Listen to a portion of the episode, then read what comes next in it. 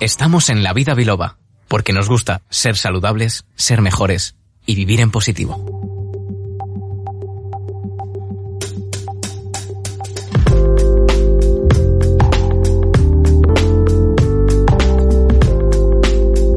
Pues continuamos aquí en La Vida Biloba y hoy tenemos con nosotros pues a un invitado muy especial que ya ha estado en otras ocasiones con nosotros en el programa. Tenemos al doctor Ramón María Calduc. Muy buenas tardes, Ramón María y bienvenido. Buenas tardes, doctora Lorita. Un abrazo, Nuria. Muchas gracias por invitarme.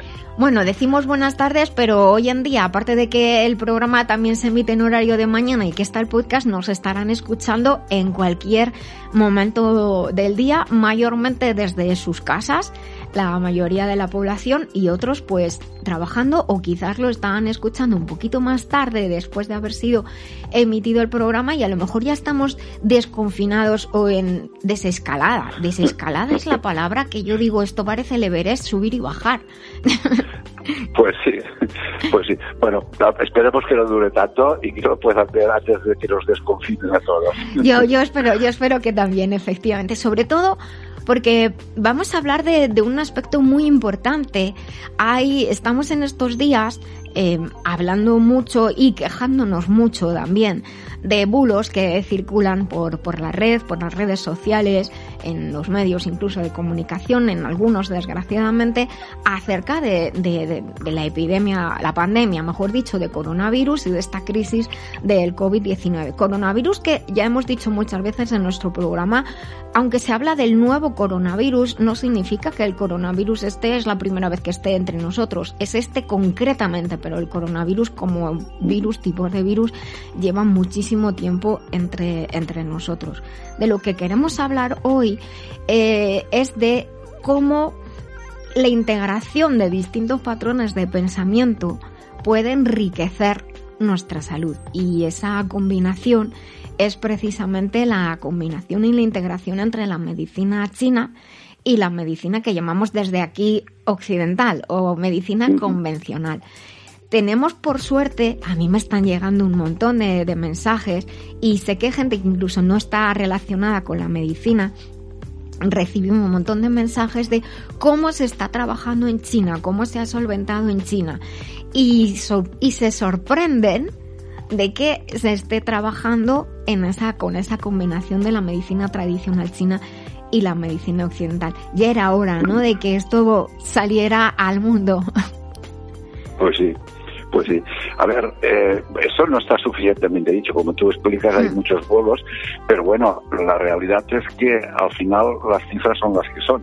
No, bueno, cuando se ponen a desacreditar y a montar pueblos son capaces de intentar desacreditar a la Organización Mundial de la Salud, ¿no?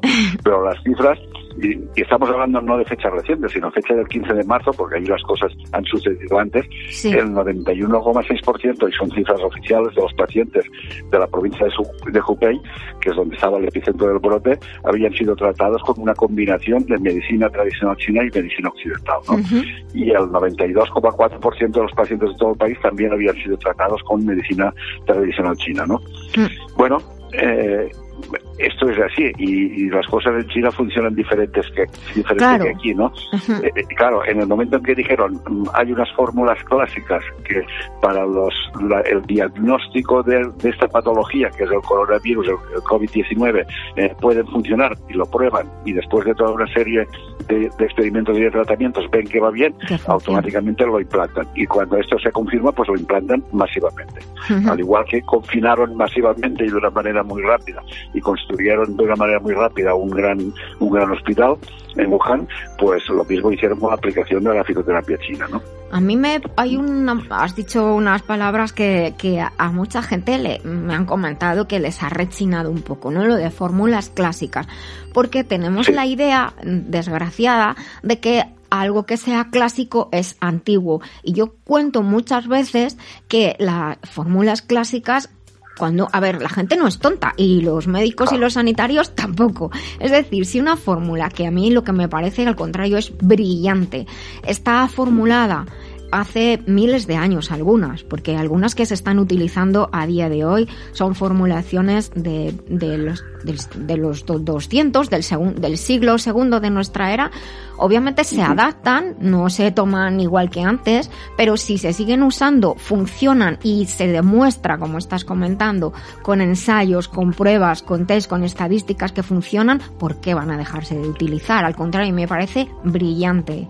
Yo he comentado muchas veces que esas fórmulas para mí es como, y perdonarme el ejemplo para los muy puristas, pero yo miro una fórmula de, fitoterapia china y de estas clásicas brillantes y para mí es como mirar la Yoconda, o sea, es que me quedo flipadísima diciendo, genios.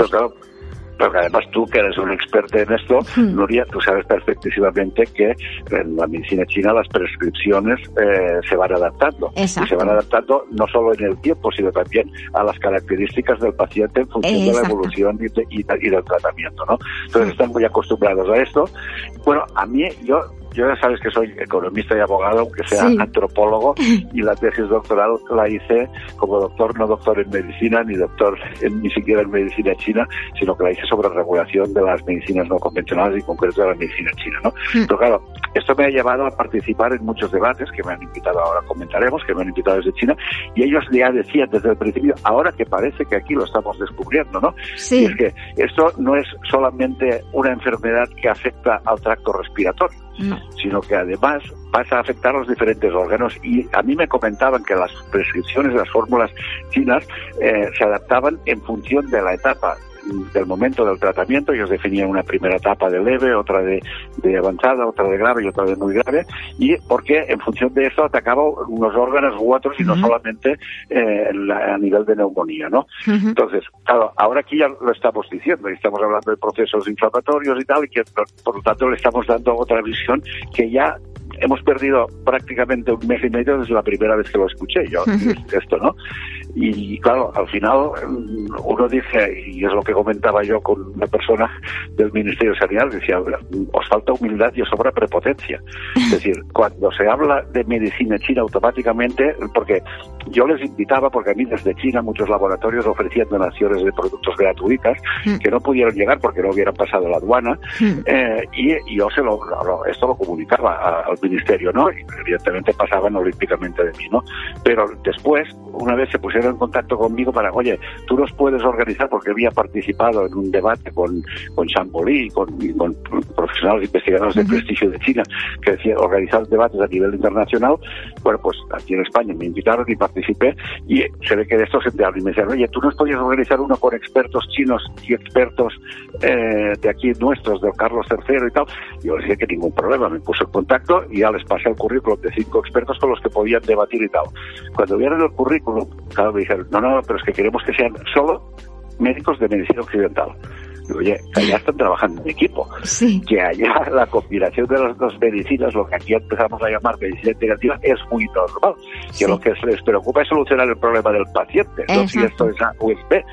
y, y al final, ¿sabes cuál fue el resultado? eh, como ya la había liado en el sentido de que había comprometido a antiguos míos de allá del Ministerio de Sanidad chino para organizar este debate, al final lo organicé a nivel internacional para no perder la cara y no hacer el ridículo, se hizo el debate, pero del, del equipo de expertos del Ministerio de Sanidad no participó ninguno.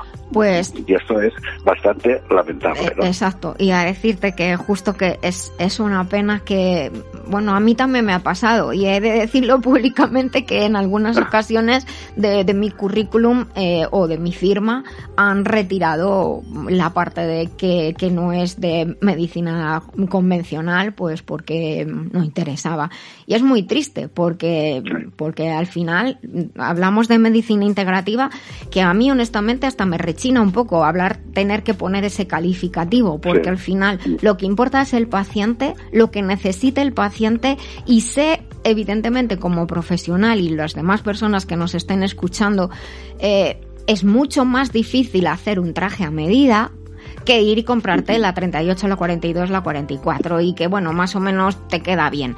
Es mucho más difícil hacer un tratamiento a, medida y tenemos eh, la disposición, como estás comentando, de fórmulas clásicas o incluso en medicina convencional de los protocolos que, que en este caso se recomienden para cada etapa o en cualquier enfermedad, no solamente en COVID-19, pero eh, individualizar requiere tiempo, requiere estudio, requiere eh, ver y estudiar precisamente esa persona y todos los planos, físico, mental y emocional. Por es tanto, ese a veces ese esfuerzo eh, no se puede realizar o no se realiza. Y entonces ni tenemos tratamientos personalizados, que en otros países ya se habla de medicina personalizada y no significa quiero decir, el estudio de ADN y ver lo que te va mejor o no, sino efectivamente cuidarte como ser único que eres. Y ciertamente, eh, pues por eso digo que esto de la medicina integrativa como tal, la palabra me rechina, porque al final para mí, no sé, de siempre, el, la idea es trabajar con lo mejor de, de, los dos mundos, que es lo que yo suelo decir, no, no por qué tener que elegir cuando podemos combinarlo. Lo que pasa es que Hace poco, de hecho, hablando con, investigadores de alto nivel, le decía es que muchas veces las investigaciones, claro, la fitoterapia china ha llamado de pronto mucho la atención en muchos ámbitos. Y, y la estudian o la eligen, eligen plantas, pero sin saber medicina china por lo que muchas veces se pierde tiempo y se cometen muchos errores, como acuérdate el problema que hubo en Bélgica con la aristoloquia hace ya montones de años. ¿Mm? Pues sí. A ver, y luego hay otra cuestión que es muy muy evidente, ¿no? Que es, volviendo a lo de la, a lo de la prepotencia, ¿no? Eh, que se diga que, se ataque a la medicina china, que es una medicina, eh, digamos, integral, igual que puede ser la medicina occidental, en cuanto al concepto antropológico me refiero, ¿no? Pero que se ataque diciendo que medicina solo hay una, bueno, pues habrá una. pero, pero en todo caso, esta también forma parte de esta una. Y segundo, que se la de alguna manera se la maltrate acusándola de falta de evidencia científica, esto ya es algo no, eso, eso no tiene sentido superior, superior a lo que puede admitir cualquier investigador, como pueda ser tú o como pueda ser yo, que lo primero que nos enseñan es que hay que conocer el estado de la cuestión y por lo mm. tanto tú no puedes decir que algo es falso si no lo has analizado y es lo que sabes antes para poder decirlo y para poder demostrarlo, ¿no? Mm.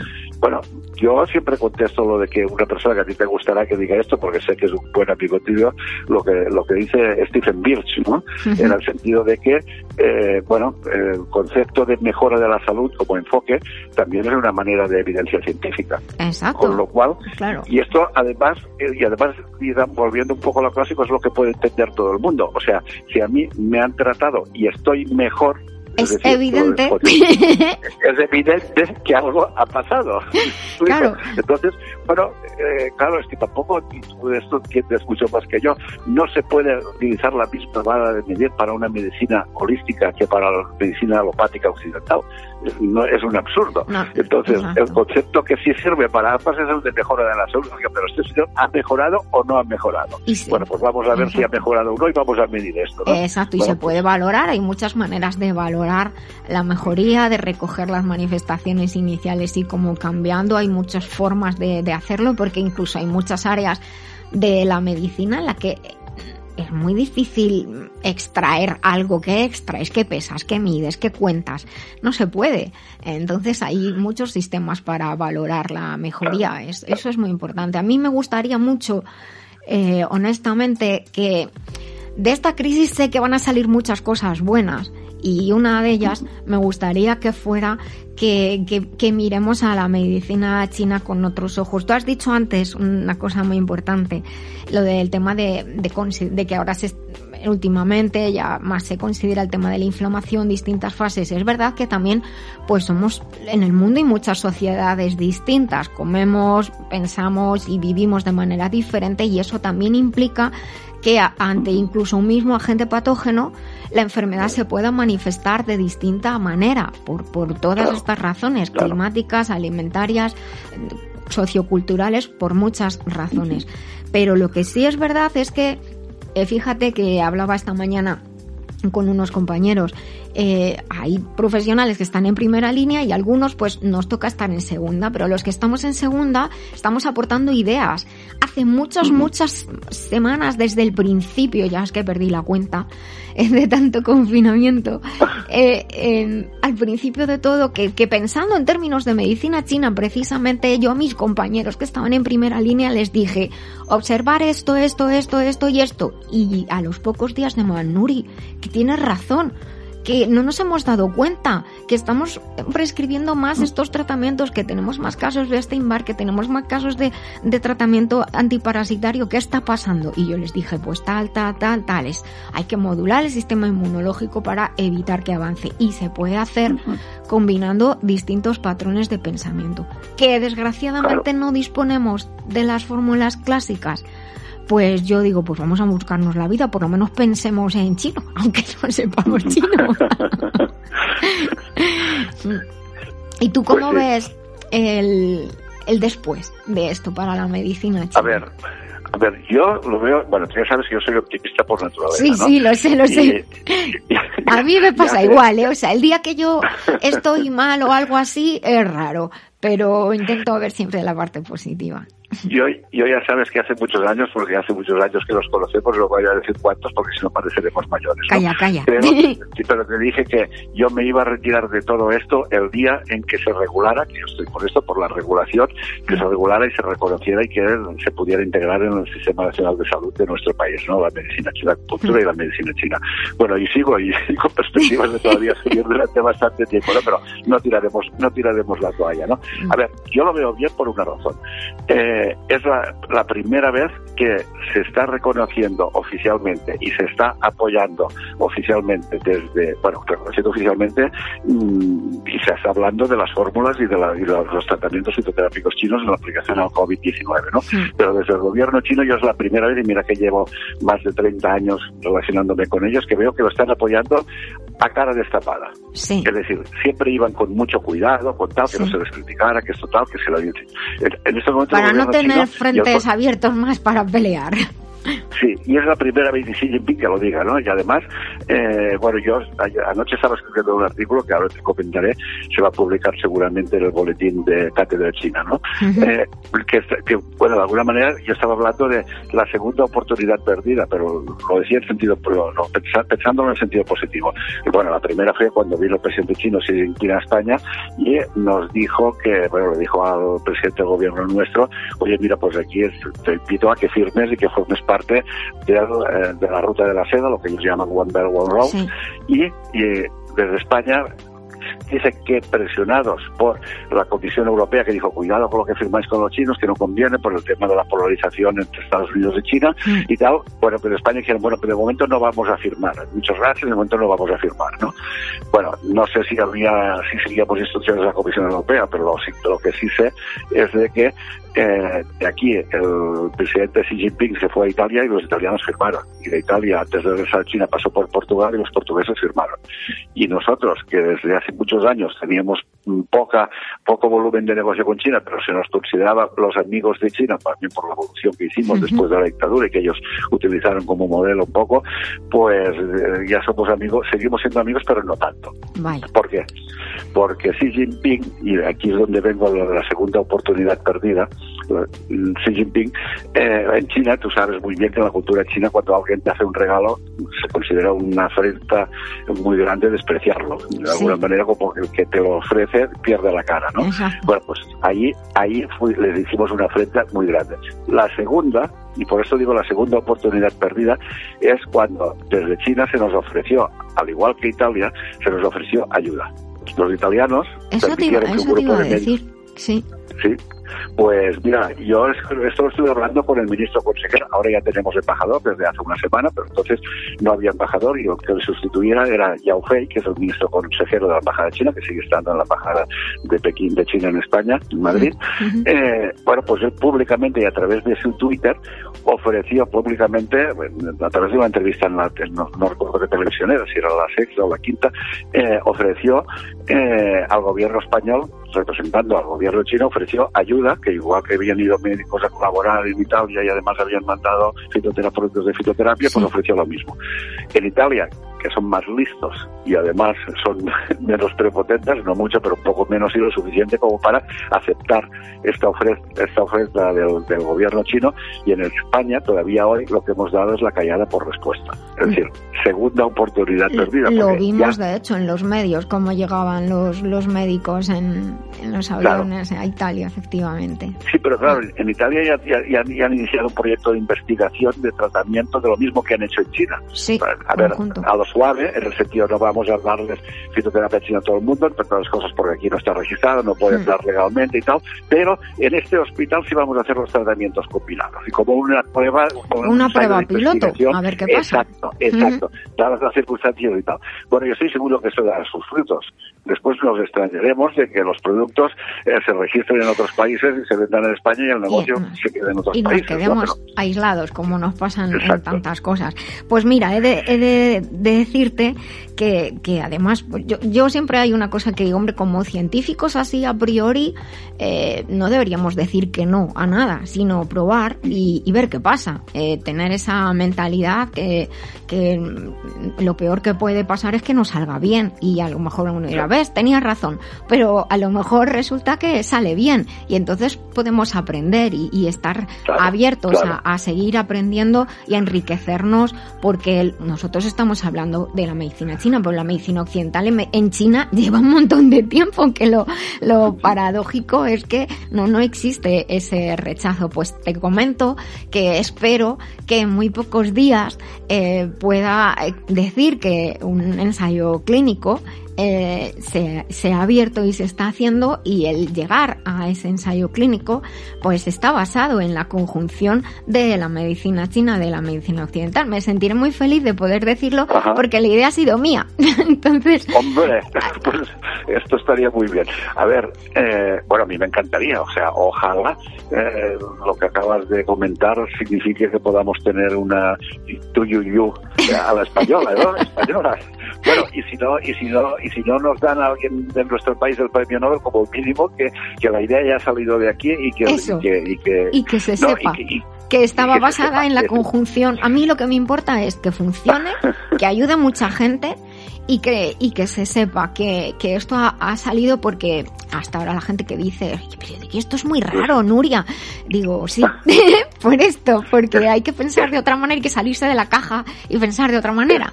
Tanto que se dice en negocios, en lo de pensar salir fuera de la caja. Y te, llamaré, te estaré muy pendiente y te llamaré periódicamente por si ya puedes soltar la noticia. Vale, vale, vale. yo, yo, decía lo, yo decía lo de positivamente porque, y con lo que me acabas de decir ya me suelto del todo, ¿no? Venga, a ver. En el sentido de, positivamente porque se habla de esto. Y como consecuencia, y además lo, dice, lo está diciendo gente muy importante, lo están diciendo científicos, lo están diciendo especialistas. Y, el otro día yo participé, el día 31 de marzo, 30 de marzo, participé en una, también en una videoconferencia donde había especialistas de todo el mundo, organizado por el Departamento de Medicinas Tradicionales de la OMS, con Sanchi, que tú también lo conoces. Entonces, y bueno, ahí estaba Champolí, ahí estaba Liu o sea, había gente importante, estaba el Wagner, bueno, había gente de todo el mundo científico. Entonces, ya no van a poder decir los escépticos que tanto nos ponen a parir, ya no van a poder decir que esto son tonterías, que aquí no hay evidencia científica y que esto de la acupuntura es como poner agujitas de estos de hacer vudú, eh, lo mismo que dicen de la, de la homeopatía, que, que, tiene que estar al lado de las chuches de unas farmacias. Bueno, esta, esta fase anterior, que la promocionaron incluso algunos ministros, yo pienso que, y por eso soy positivo, y lo veo positivo, pienso que se acabó.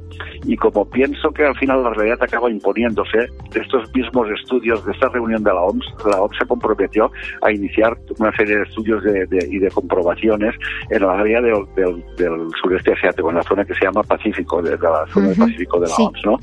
Eh, Western Pacific. Entonces, bueno, pues de esto saldrán cosas y de estas cosas pues vendrán la necesidad que venimos defendiendo y que venimos reivindicando de una regulación y por lo tanto de una integración en nuestro propio sistema nacional de salud en beneficio de los ciudadanos. Porque al final lo que importa es que, que la información sea correcta, que la información sea veraz y que los usuarios, que al final los usuarios somos todos, porque tengamos esto que el trabajo que tomo... Esto que se te ha ocurrido y no se me quita de la cabeza, eh, es lógico que sea así. Tú como consecuencia de haber estudiado las dos medicinas, eh, eres capaz de ver la diferencia entre una mentalidad alopática y una mentalidad holística. Pero claro, yo que no soy mm, soy investigador, pero del derecho y de la economía, resulta que también haciendo lo mismo, en el sentido de que, y me, lo, y, me lo decía Stephen Graf de la Universidad de Leiden, decía yo que soy biólogo, hemos descubierto que ya no se pueden analizar las cosas por partes, que si no las ves dentro del todo, pues que las cosas no funcionen. Y esto es eh, pensamiento holístico. Eh, es que en economía es lo mismo. Mm. O sea, tú no puedes analizar una empresa o no puedes analizar un país sin tener en cuenta la interdependencia entre todas las partes y, que, y que está todo interrelacionado. Exacto. Pero es que si vamos a un tema tan áspero como el derecho, también es lo mismo. Es decir, tú no puedes estudiar derecho sin tener en cuenta el tiempo, el momento, las interrelaciones, el modelo de sociedad, es decir, que está también todo interrelacionado. Exacto. Con lo cual... En todas las pues, áreas, es verdad. Te, seguiré coordinando para ver si te saco algo de lo que acabas de decir. Tú me preguntarás, yo te diré todavía no puedo y en cuanto pueda te ya seré yo la que, la que te llame y la que lo diga a los cuatro vientos, porque tengo una ganas de soltarlo que no te pueden imaginar. o primero que, que, nos lo aprueben, eso que hace falta que lo aprueben y entonces que se siga adelante y se comience. Y además también he de decir que en cuanto esté aprobado se abrirá eh, una web que para no solamente para este estudio sino para otros para poder hacer donaciones tanto personas como empresas y ayudar a la investigación que este es otro punto para hablar ampliamente el que la investigación eh, igual que la educación, es un pilar importantísimo para, para el, el presente y el futuro de, de un país. efectivamente y esto se evidencia en momentos como los actuales. ¿no? Exacto. Efectivamente. Bueno, pues se nos va acabando el tiempo y tú y yo tenemos la cosa de que nos ponemos a hablar y nos dan las tantas, que se suele decir. Pues, sí. Eh, pues muchísimas gracias por, por estar de nuevo en la vida biloba, por tener esta, esta visión tuya que es muy importante porque eres un gran conocedor de la medicina china y de la geopolítica y del tema económico. Y, y, muchísimas gracias. Espero que, que, que poquito en poco tiempo podamos hablar y, decir que las cosas han cambiado y sobre todo que podemos salir de esta crisis con seguridad todos. Muchísimas gracias a ti por, darme voz, Nubia, y estaré ansioso esperando esta noticia que nos acabas de medio anticipar sin soltar. Muy, pendientes de esta noticia. Yo digo, por favor, a todos los oyentes que pongan muchas velas para que salga todo bien. que dicen las madres y las abuelas, lo de poner velas. Pues venga, muchísimas gracias a todos, gracias a los oyentes y continuamos en La Vida Biloba. La Vida Biloba se vive en las redes en Facebook, en Twitter, en Instagram. Somos La Vida Biloba. Síguenos y comparte con nosotros.